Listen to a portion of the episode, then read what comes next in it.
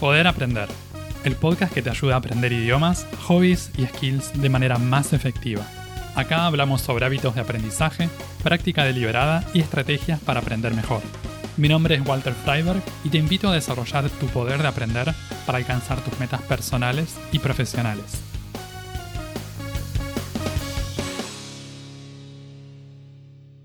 ¿Qué podemos hacer cuando no sentimos ganas de practicar una habilidad o no queremos estudiar algo? ¿Cómo podemos encontrar la motivación y las herramientas necesarias para superar la procrastinación? ¿Cuál es el papel de la comunidad y el apoyo social para mantenernos enfocados y comprometidos en eso que practicamos? En el episodio de hoy vamos a hablar sobre estas y otras cosas que ocurren cuando no tenemos ganas de practicar algo que nos propusimos practicar. Una forma diferente de hablar sobre esto de no querer practicar o no tener ganas de practicar es la resistencia a practicar. En este episodio vamos a hablar sobre cosas que queremos practicar porque son importantes de alguna forma para nosotros. No se trata de forzarnos qué pasa cuando no queremos practicar algo que no nos importa o que no es relevante para nosotros, porque hay, mm, la mayoría de las cosas no nos interesa practicar. Y está bien que así sea. Pero hay cosas que nosotros nos propusimos aprender o nos propusimos practicar y por alguna razón no podemos hacer. Sentimos una resistencia. El primer paso me parece que es el de comprender esta resistencia a practicar. ¿Cuáles son las razones detrás de eso? ¿Cuáles son las razones subyacentes? ¿Por qué está ocurriendo esta resistencia? A veces el mismo hecho de no practicar, como venimos no practicando durante un tiempo, se convierte en la misma razón por la que no tenemos ganas y nos cuesta volver a recuperar esa práctica. Les cuento un ejemplo personal. Durante mi último viaje a Europa, hace un mes y medio más o menos, participé en actividades relacionadas al aprendizaje de idiomas y estuve recorriendo y visitando nuevas ciudades. Y a todo esto, mi plan era continuar con mi práctica personal de idiomas. Sin embargo, durante la primera semana me costó mucho mantener las prácticas que yo ya hacía en mi casa, llevarlas al momento en el que estaba viajando, en otro lugar, en otra situación. Esa semana de transición fue difícil y no practiqué y la semana siguiente básicamente fue como un arrastre de eso que había perdido. Yo venía practicando bien, venía practicando todos los días y al cambiar el contexto se me empezó a dificultar todo eso.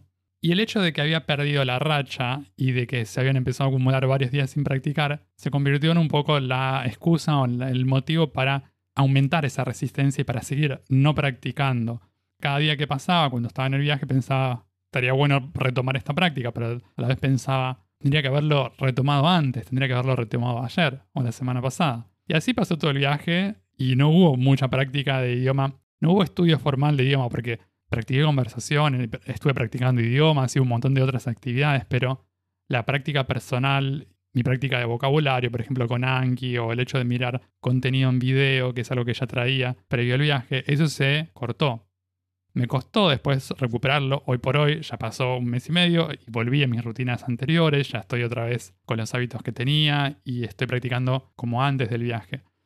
Pero durante ese momento fue difícil y sentí una resistencia muy fuerte a practicar. Es como que se me habían ido las ganas. Entonces, en ese momento yo tenía que ser honesto conmigo y reconocerlo. Comprender que estaba en esa situación particular, fuera de lo común, en el viaje, tener un poco de compasión conmigo mismo y también tener en cuenta esto, lo diferente de la situación. En algún punto también pensar, ok, voy a considerarlo como una pausa. Eso tal vez cambió un poco la situación, si bien yo me había propuesto seguir practicando, pero bueno, después dije, ok, lo tomamos como una pausa y después al regreso del viaje vuelvo y retomo. Eso me ayudó un poco como para volver y para recuperarlo. Eso no quiere decir que siempre que nos vamos de viaje o que cambia algo tenemos que suspender la práctica que traemos. En muchas ocasiones creo que está bueno poder mantenerlo eso. De hecho, a mí me gustaría en próximos viajes poder hacer eso que no pude hacer en esta anterior. Mantener alguna forma de práctica pequeña, reducida. A veces eso ayuda muchísimo a no cortarlo después a recuperarlo cuando volvemos a la situación normal. En todo esto las emociones que sentimos juegan un papel muy grande porque la resistencia está conectada con esas emociones, generan emociones negativas hacia la acción de practicar. Entonces nos, puede que nos sintamos mal y eso aumenta la resistencia y decimos tendría que estar practicando o no estoy practicando bien o no estoy practicando lo suficiente. Y decimos ya fue, no practico nada. Y me parece que vale la pena a veces indagar y conectarnos con esas sensaciones que tenemos, cómo nos sentimos. Investigar un poco esas emociones que están conectadas a la resistencia para ver de dónde viene, cómo podemos desentrañar todo eso, cómo podemos desatar ese nudo como para volver a, a retomar. Cuando hablamos de resistencia también me parece importante poder diferenciar entre el desgano, las, la falta de ganas para practicar y obstáculos reales que a veces aparecen o circunstancias fuera de lo normal. Por ejemplo, una enfermedad, un accidente o algo que afecta a alguna persona cercana a nuestra, algo que moviliza fuertemente nuestro entorno, donde estamos, un cambio significativo en nuestra vida a veces eso puede ser muy movilizante y afecta la fluidez de la práctica como venía siendo. Entonces, una cosa es un cambio y un obstáculo real que apareció, que no estaba antes, y otra cosa es la falta de ganas crónica, y que en general se va manteniendo y no, no está tan atada a una circunstancia en particular. Puede ser que, como en mi caso, haya tenido origen en el viaje, por ejemplo, ¿no? Al principio, pero después llega un momento que, a menos que uno esté de viaje unos días nada más, pero en mi caso yo estuve tres semanas, por ejemplo, afuera. Llega un momento en el que uno se acostumbra. Menos está bien, uno puede ir cambiando de lugar, pero es posible retomar las prácticas que uno tenía porque se vuelve el nuevo normal, digamos. Entonces, hay una diferencia entre esta falta de ganas y cuando aparece un obstáculo que en el que podemos decir, esto no es por falta de ganas, acá apareció, hubo un cambio significativo que me lleva a interrumpir la práctica. Entonces, también marcar esa diferencia porque no es lo mismo. La resistencia a la práctica a veces también está asociada al lugar en el que practicamos, a las, al entorno. Si estamos practicando alguna actividad manual o en lo que necesitamos algún tipo de elementos o nos sentamos en una mesa o usamos herramientas algo por el estilo, está bueno tener un lugar de trabajo organizado, que nos guste, lindo. Si necesitamos iluminación, que en la mayoría de los casos necesitamos buena iluminación, que la tenga en cantidad suficiente. Son cosas que tal vez no nos vienen a la mente directamente cuando pensamos en resistencia, pero a veces eso influye también. Piensen en la idea de trabajar con un escritorio bien ordenado en el que hay solamente los elementos, en el que tenemos los elementos que necesitamos. Por ejemplo, tenemos la computadora, el mouse, el teclado, un, vaso y una bebida y listo.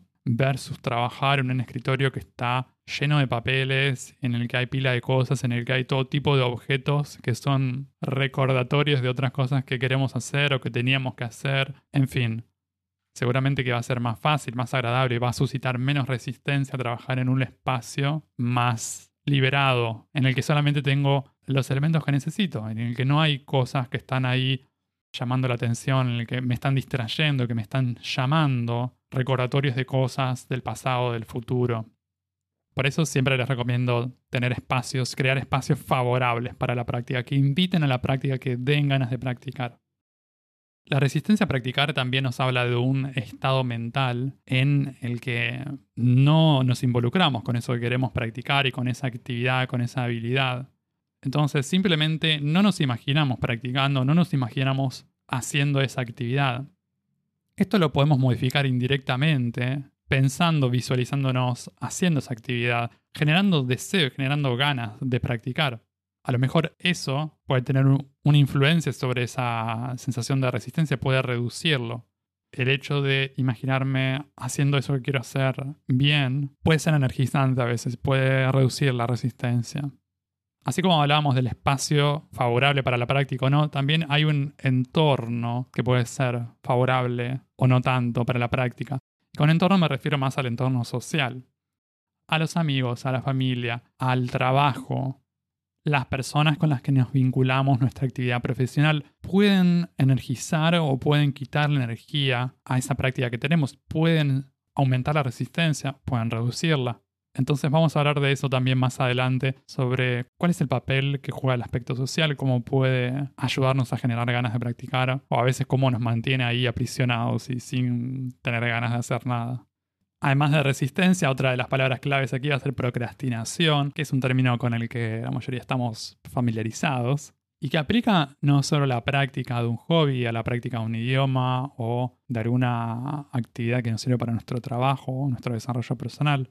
Es algo común en los estudios, ya sea en la escuela, a nivel universitario o después de eso, en el trabajo. Hoy por hoy es muy común que la gente procrastine actividades laborales, cosas o proyectos laborales, cosas que tiene que presentar, cosas que tiene que entregar, cosas que tienen una fecha límite, un momento límite, que se dejan para último momento. El problema de procrastinar una práctica de aprendizaje es que no funciona tan bien, porque en general cuando estamos practicando algo necesitamos hacerlo todos los días. Entonces no funciona tanto esto de decir, bueno, voy a practicar, voy a juntar toda la práctica dos días a fin de mes. No, porque el punto de la práctica y de la constancia es hacerlo todos los días. Y en muchísimas actividades necesitamos eso, es crucial. Entonces no nos podemos dar el lujo de procrastinarlo. No nos podemos dar el lujo de practicar una vez por semana. Es muy poco. En general no va a ser suficiente. Por ejemplo, los idiomas.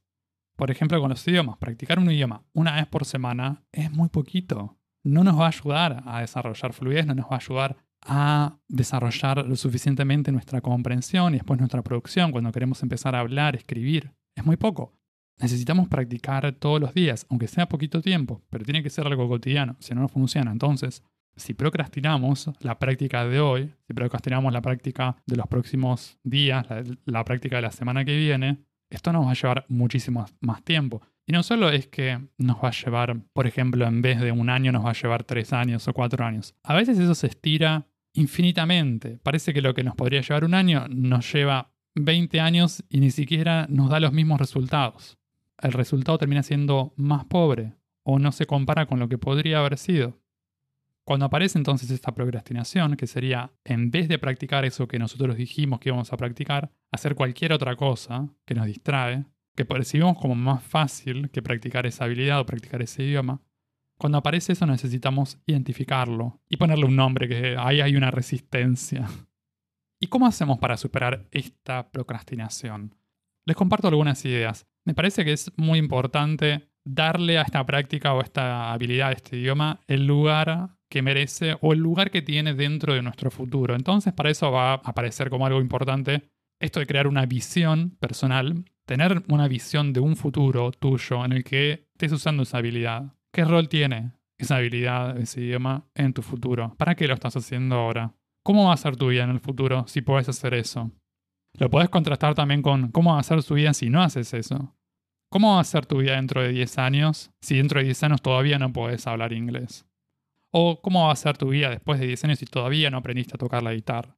algo que dijiste hace 5 o hace 10 años que ibas a empezar a hacer. ¿Cómo va a ser? ¿De qué cosas te vas a perder? Entonces, el primer consejo es crear una visión personal en la que esa habilidad está presente, en la que la estás usando. El segundo consejo es llevar un registro de la práctica que hagas. De esto ya hablamos en episodios anteriores. Es algo que puede ser motivador no es algo totalmente infalible, como les decía, en la época en que me fui de viaje. Yo antes de eso venía llevando un registro de la práctica, sabía bien qué es lo que iba a practicar, que es el consejo que viene. Y así todo se cortó durante un tiempo. Previo al viaje, había estado practicando durante nueve meses, más o menos, ocho o nueve meses, de forma cotidiana. Se cortó en el viaje, pero después me sirvió para recuperarlo. Y hoy, después del viaje, sigo llevando un registro de la práctica. Entonces me parece que funciona puede haber momentos en, el que puede flaquear un poco, pero creo que en general es algo súper útil. Entonces, crear una visión personal en la que usas esta habilidad. El segundo es llevar un registro de tu práctica en un Google Docs, en una aplicación de, de chequeo de hábitos, en una libreta, lo que más te guste. El tercer punto es saber qué vas a practicar hoy. ¿Qué es lo que vas a practicar hoy? A veces la procrastinación viene por el hecho de no saber qué es lo que tenemos que practicar o no tener claridad. Si sabes lo que tenés que hacer, si lo tenés claro, es más fácil ponerte a hacerlo. Porque si no, tenés que primero definir entre todas las actividades, entre todas las cosas que podrías hacer y después ahí te puedes sentar a practicar. Importante saber qué es lo que vas a practicar el día de hoy. Esto obviamente va a venir conectado a una planificación un poco más grande, que, de la que vamos a hablar más adelante. Pero cuando te sientes a practicar, saber de antemano qué vas a practicar. Y el cuarto punto es recompensarte por practicar. Un pequeño premio, algo que no te haga mal en otras áreas de tu vida. Por ejemplo, tener cuidado con las recompensas con comida o con cosas que tal vez después se pueden descarrilar un poco. Buscar un pequeño gustito, algo que, nos haga bien, que nos guste, que nos dé ganas de mantener esa práctica y que sea bueno para nosotros, bueno para el cuerpo y para la mente. Encontrar algo ahí que, que, que funcione. Por ejemplo, algo como una bebida rica, sin alcohol, mientras practicas Sí, darte algún gusto sano después de haber practicado, como para reforzar esa práctica. Para enfrentar la procrastinación también va a ser importante planificar de manera adecuada. Te recomiendo organizar tu práctica, saber qué vas a practicar este año, qué vas a practicar estos próximos meses, qué vas a practicar esta semana. Yo sé que a veces es todo un desafío hacer esto, especialmente si somos nuevos en alguna actividad en particular. Si necesitas ayuda, pedí ayuda para eso, alguien que tenga más experiencia, alguien que sepa más sobre ese tema. Crea un plan, aunque no sea definitivo, crea un plan tentativo. Si estás aprendiendo un idioma, puede ser durante los próximos seis meses me voy a enfocar en desarrollar la comprensión auditiva. Y eso te da un poco una pauta del el tipo de contenido que, vas a, que podés querer usar, el tipo de materiales, el tipo de recursos, el tipo de práctica, cómo va a lucir esa práctica. Una vez que tenés definido por un periodo más o menos grande, lo vas acortando vas seleccionando el contenido, los recursos, cuánto tiempo necesitas practicar, cuánto tiempo tenés además para practicar. Y una vez que tenés eso, cuando estás ya al nivel de, del mes o de la semana, ahí es cuando el hecho de definir qué es lo que voy a practicar hoy se vuelve mucho más fácil. Otro elemento que hay que diferenciar cuando hablamos de procrastinación es la diferencia entre estar cansado y la falta de ganas. Porque muchas veces sucede que simplemente estamos cansados, estamos agotados, no tenemos más energía y por eso no practicamos. No es porque no tenemos ganas, es simplemente que no podemos, es como que se terminó la nasta. Entonces, en ese caso, también recordarnos que es importante la recuperación.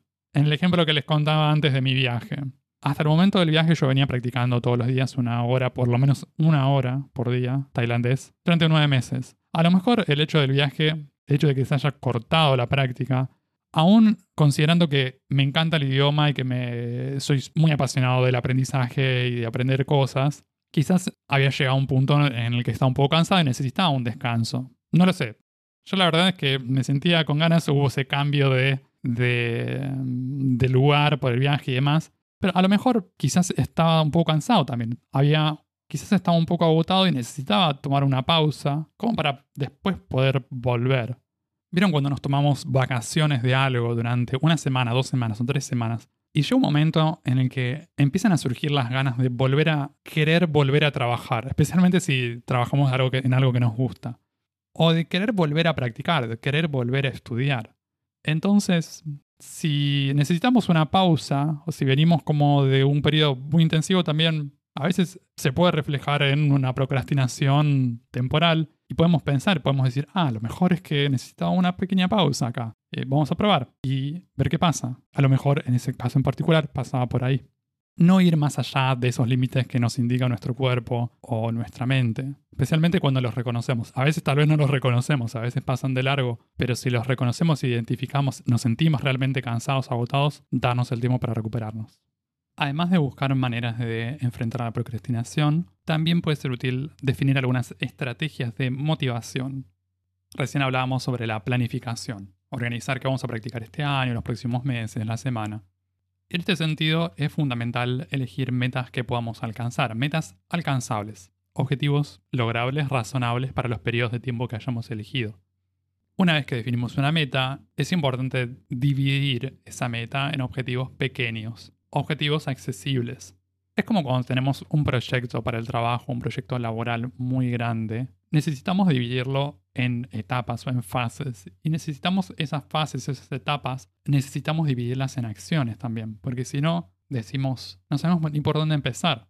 Y puede ser un poco desmotivador decir. Cuando decimos aprender un idioma, es algo muy grande, que incluye un montón de cosas, que lleva tiempo. Entonces, si lo dividimos y si nos ponemos objetivos para un periodo de tiempo que sean razonables también, se vuelve más fácil todo esto.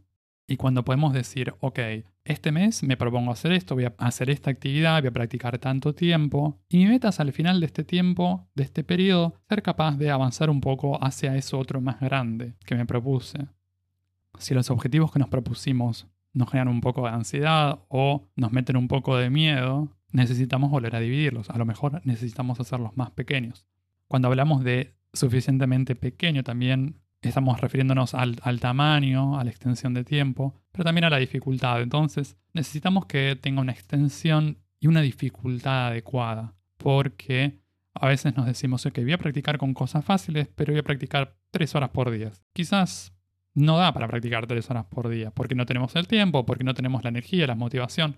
Entonces, necesitamos que sea fácil, pero también que sea una cantidad de tiempo que funcione para nosotros. 20 minutos, 30 minutos o una hora, lo que sea. Va a ser diferente para cada persona. También es importante reconocer y recompensar los logros que vayamos conquistando hacia esos objetivos más grandes. ¿Es necesario esperar a terminar de aprender el idioma, aprenderlo al 100% de nuestros objetivos para reconocernos el logro? ¿O vale la pena también celebrar que podemos hacer algo con ese idioma? Que somos capaces de hacer algo con la habilidad que desarrollamos hasta este momento. Porque eso también nos da ganas de seguir. Si no celebramos y si no nos reconocemos las cosas que vamos aprendiendo, todo se vuelve muy sacrificado, porque parece como que nunca vamos, vemos la luz al final del camino y siempre estamos, siempre estamos practicando para algo que no llega nunca. En cambio, si lo vemos como etapas y cosas que vamos conquistando y cosas, pequeños pasos que vamos logrando, que vamos dando y que nos permiten hacer cada vez más cosas, cambia totalmente, porque esa pequeña victoria nos da energía y nos da ganas para dar el próximo paso. Así, paso a paso, vamos llegando a la meta. Yo siempre recomiendo conectar con motivaciones intrínsecas que vengan de adentro, pero a veces también ayuda la motivación que viene de afuera. Por ejemplo, con un compañero o con una compañera de práctica. Compartir el proceso con otras personas, eso también nos da motivación. Cuando estamos practicando o cuando estamos desarrollando alguna actividad en particular con un objetivo en común, un objetivo compartido, encontramos otra persona que también quiere practicar eso, que también está esforzándose por lograr eso que nosotros también queremos alcanzar. Podemos compartir el proceso, podemos motivarnos mutuamente. La visualización de ese escenario deseado que nosotros tenemos también tiene un rol motivador. Por ejemplo, imaginarnos alcanzando esos objetivos, imaginarnos hablando el idioma que estamos practicando, o pudiendo hacer esa actividad que practicamos todos los días, disfrutando ese hobby o ese skill que elegimos para practicar y para desarrollarnos. Tener esa imagen clara nos conecta con eso y nos da energía, nos da ganas. La mente de alguna manera se sintoniza con esa sensación y se llena de energía como para practicar. Hay toda una serie de herramientas tecnológicas, aplicaciones que podemos usar para facilitar esto del seguimiento de la práctica. Estas herramientas por sí solas no solucionan nada, son simplemente herramientas, son como suplementos para otras cosas que son un poco más profundas.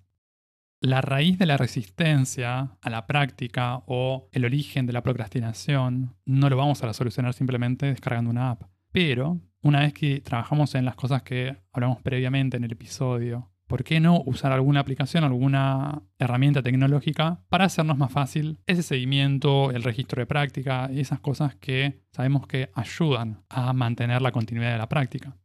Por ejemplo, una sencilla que está al alcance de todos es el usar cronómetros, el usar alarmas. Las alarmas las usamos para recordarnos el momento en que iniciamos la práctica. A algunas personas les funciona practicar siempre a la misma hora. Puedes probar si nunca lo hiciste, dale una oportunidad. Si no te sirve, si no te funciona, puedes buscar otras maneras. Los cronómetros sirven para establecer el tiempo de práctica, los límites de práctica. En mi experiencia, en la de muchos otros aprendedores que conozco, está bueno esto de tener como un tiempo mínimo de práctica que en muchos casos funciona también como el tiempo máximo de práctica. Por ejemplo, si decimos que vamos a practicar un idioma una hora por día, medir ese tiempo para llegar a una hora que es el mínimo, y muchas veces es recomendable no superar ese tiempo para evitar uh, cansarnos o agotarnos.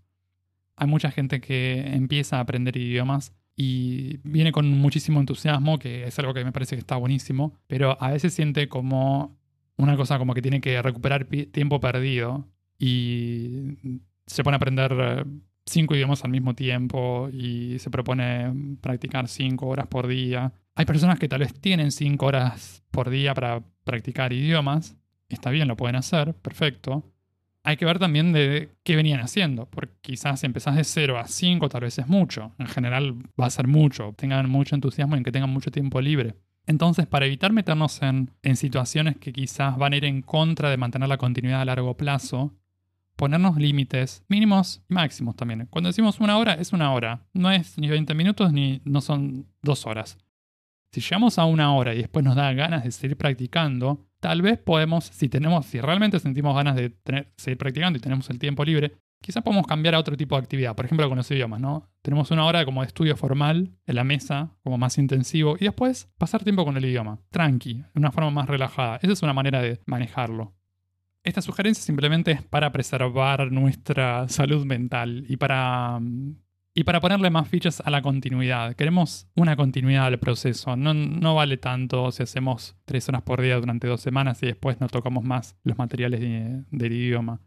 Más vale hacer una hora, más vale hacer 40 minutos por día, durante un año, durante un par de años. Algo que podamos sostener a un ritmo a largo plazo, que en general es lo que hace falta, es lo que necesitamos, es lo que nos da resultados cuando aprendemos idiomas. Y muchas otras actividades también. Algunas herramientas online también nos ayudan a mantener la continuidad de la práctica. Comunidades online, grupos o foros. Por ejemplo, una de estas comunidades que se llama Cave Day funciona como una llamada de Zoom en la que la gente se reúne para practicar algo, para trabajar en algo en particular. Y durante un periodo de, por ejemplo, una hora, los demás ven que hay otras personas ahí en la llamada de Zoom, pero cada uno está practicando en la suya y mm, se hace algún pequeño ejercicio de presentación y después cuando termina la hora también. Y eso incluye esta dimensión social que a veces ayuda muchísimo, lo de mantener la continuidad y lo de darnos ganas de practicar o de hacer las cosas que queremos hacer cuando sentimos algún tipo de resistencia, cuando no tenemos ganas a veces, pero es algo que queremos hacer y que nos sirve. Algunas de las aplicaciones o los recursos online que podemos conseguir van a estar del lado de los tutoriales y las guías para poder aprender a hacer algo. Y en este caso hay que tener presente la diferencia entre aprender sobre eso que estamos practicando y practicar lo que realmente nos interesa. Por ejemplo, ponernos a investigar cuál es la mejor manera de aprender a tocar la guitarra o cuál es la mejor manera de aprender italiano o japonés. Podemos pasarnos toda la vida investigando sobre esto y a veces se puede convertir en una forma de procrastinación, porque terminamos posponiendo la práctica del idioma en sí o la práctica del instrumento en sí, porque estamos muy ocupados viendo cuál es la forma óptima. Entonces, esta investigación el uso de estas herramientas para, o de aplicaciones, recursos online, para aprender mejor, necesitamos también delimitarlas. Es decir, ¿cuánto tiempo, cuánto es suficiente aprender sobre eso para que no se vuelva procrastinación? Cuánto necesito aprender sobre este tema en particular, sobre cómo se estudia, cómo se aprende, cómo se practica esto, para que no me consuma todo el tiempo. Dedicar algo de tiempo a eso, pero después ponernos con la práctica. Una cosa genial de las aplicaciones y de muchos sitios web y de las formas digitales de, de seguimiento de práctica es que muchas de ellas están disponibles en celulares. Por ejemplo, Anki, la aplicación para practicar vocabulario y frases que a mí me encanta, la uso muchísimo para idiomas, se usa también para otras cosas. Está disponible en la versión de escritorio, está disponible para celular, funciona muy bien en las dos, se sincronizan. Y a veces, según el momento, según dónde estemos, según cómo nos sintamos, a veces puede ser útil poder practicar y poder acceder a una herramienta que nos sirve, una aplicación que nos gusta, en su versión para celular.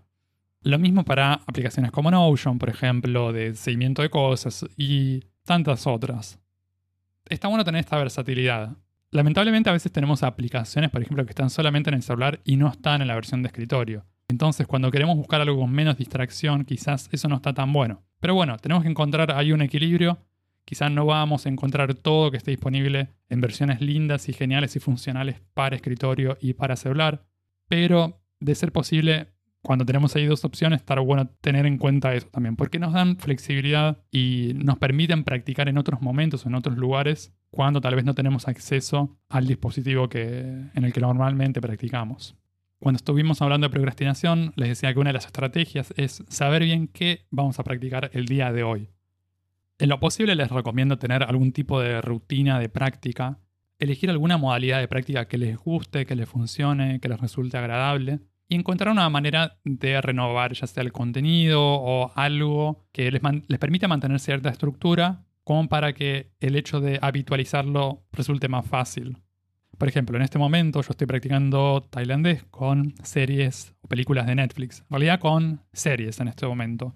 Y la práctica la hago en la computadora de escritorio. Tengo una extensión de Google Chrome que se llama Language Reactor, que está muy buena, de la que ya hablé en, en episodios anteriores. Y mi práctica consiste en mirar En este momento, por ejemplo, estoy mirando miro una serie en tailandés, que ya tengo toda una, una, lista de, de, series seleccionadas. Cuando termino una, puedo pasar a la siguiente. Y lo que hago es mirar, en este momento estoy mirando con subtítulo en tailandés y la traducción al inglés está oculta. Entonces, básicamente yo voy pasando ahí por escenas y mi práctica consiste en ir mirando de a cada escena, de a cada línea de subtítulo, voy escuchando y mirando. Trato de reconocer de oído, pero no me estreso mucho con eso por ahora porque estoy enfocado más en la parte de comprensión de texto. Entonces, escucho, pero básicamente estoy leyendo el subtítulo, identificando palabras nuevas que no conozco para sumar a Anki, tratando de descifrar el significado de las oraciones enteras o de mitad de oraciones según aparecen ahí en la línea. Y esto mismo yo lo puedo hacer con muchísimas series o con muchísimas películas. O sea, yo tengo como una dinámica, como un flow, un workflow definido que puedo ir ajustando o que puedo poner en práctica con distintos tipos de contenido.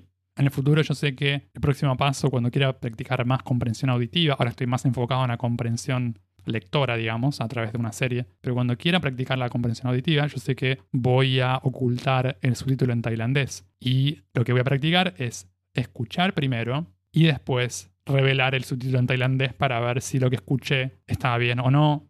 Pero eso es algo que va a venir con el tiempo. Yo sé que por ahora no necesito ocuparme con eso porque hay algo previo todavía que estoy practicando, que estoy desarrollando.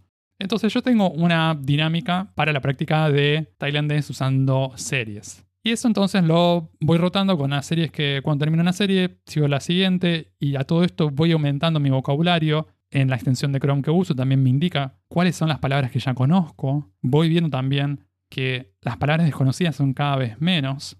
Eso también resulta muy motivador, a propósito. Y tengo momentos definidos para practicar.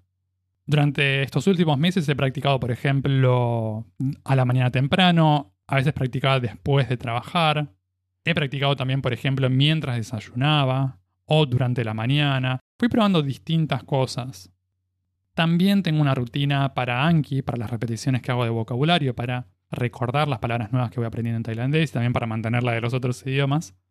Y eso en distintos momentos del tiempo también lo he integrado, por ejemplo, muchas veces en la rutina de mañana. Durante un tiempo largo estaba Anki, la práctica de Anki estaba ahí.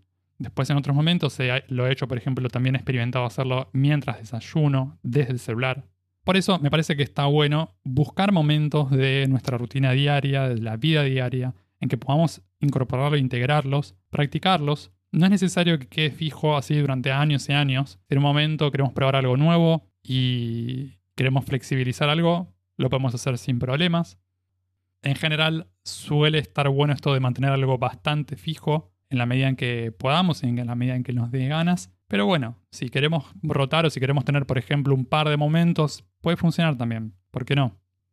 Para esto también puede ser útil tener alarmas o tener recordatorios diarios. Yo personalmente no es algo que utilice en este momento para la práctica que hago, por ejemplo, para mi práctica de idiomas no suelo usar recordatorios, lo que sí uso es medir el tiempo, cronometrar, porque eh, me interesa practicar una cierta cantidad de tiempo todos los días, entonces eso sí lo llevo, llevo un registro con una app.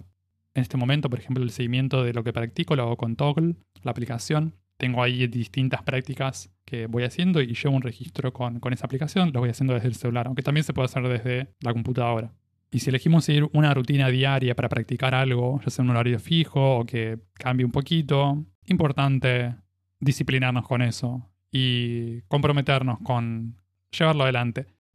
Si no es esto de seguir un horario fijo, al menos que practiquemos, al menos el hecho de decir, ok, practico todos los días esto. En general es necesaria la práctica diaria de casi todo lo que practicamos para ver un progreso.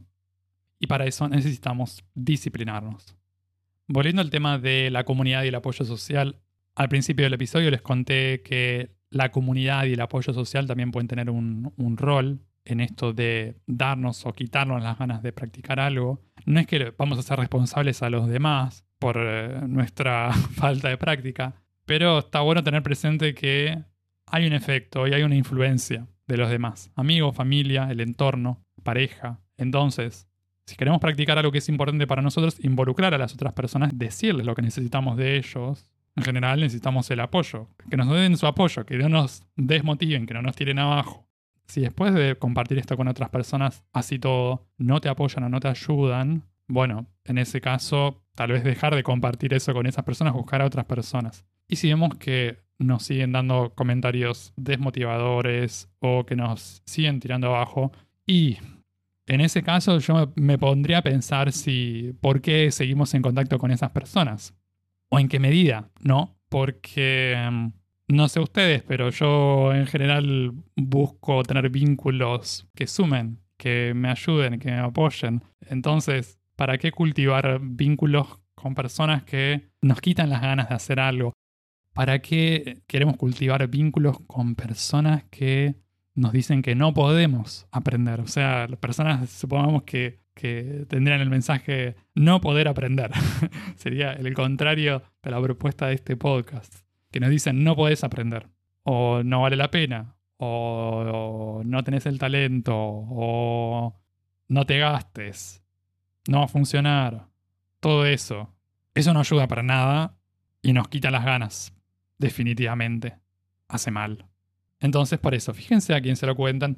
Y si de repente reciben muchos comentarios desmotivadores, plántense qué tipo de vínculos están buscando con la gente que los rodea.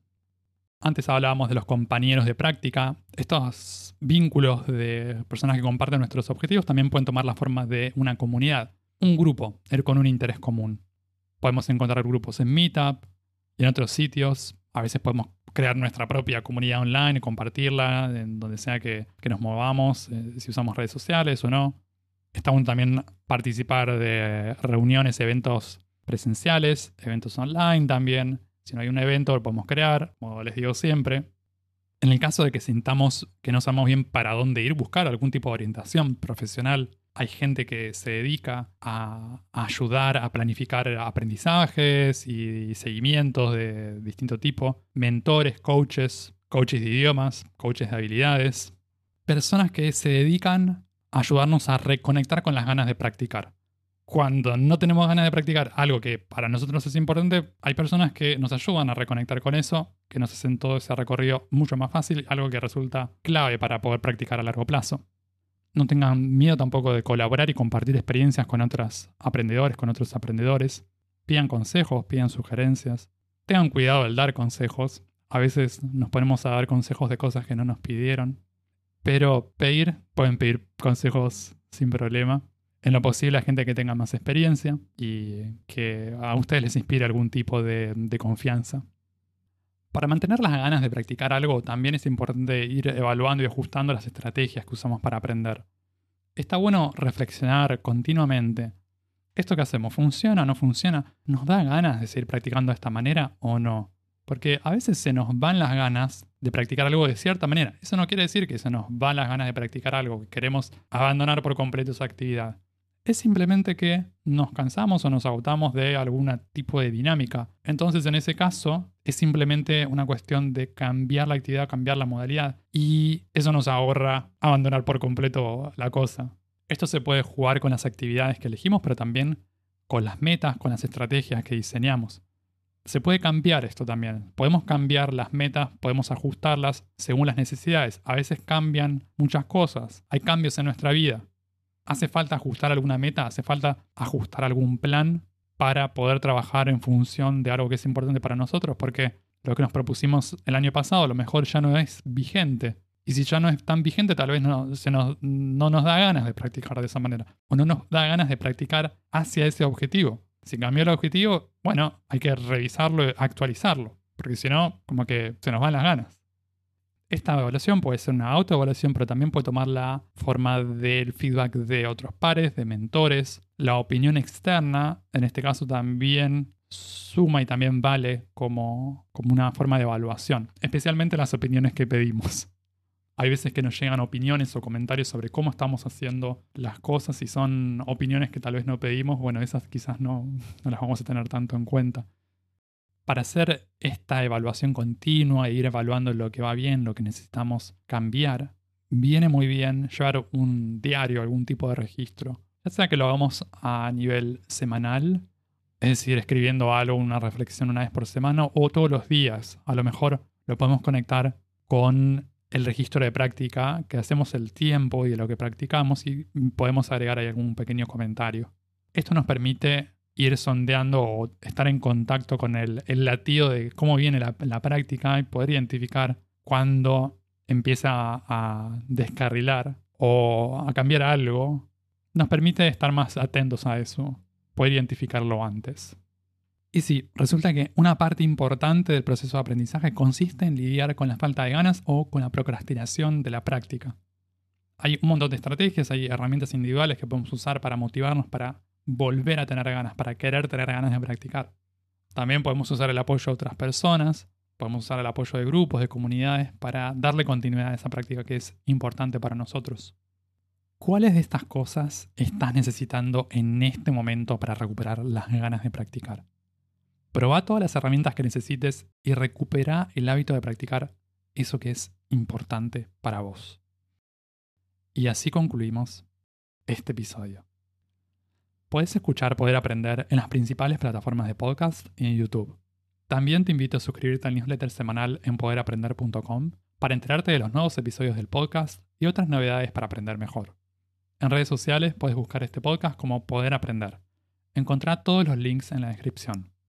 Y si te gusta mucho, si te sirve el contenido del podcast, te invito a dejar una reseña y una calificación de 5 estrellas en Spotify o Apple Podcasts, para que estos episodios lleguen a más personas y que más gente pueda aprender mejor. Eso es todo por ahora. Nos vemos en un próximo episodio. Sigan aprendiendo y acuérdense de practicar bien.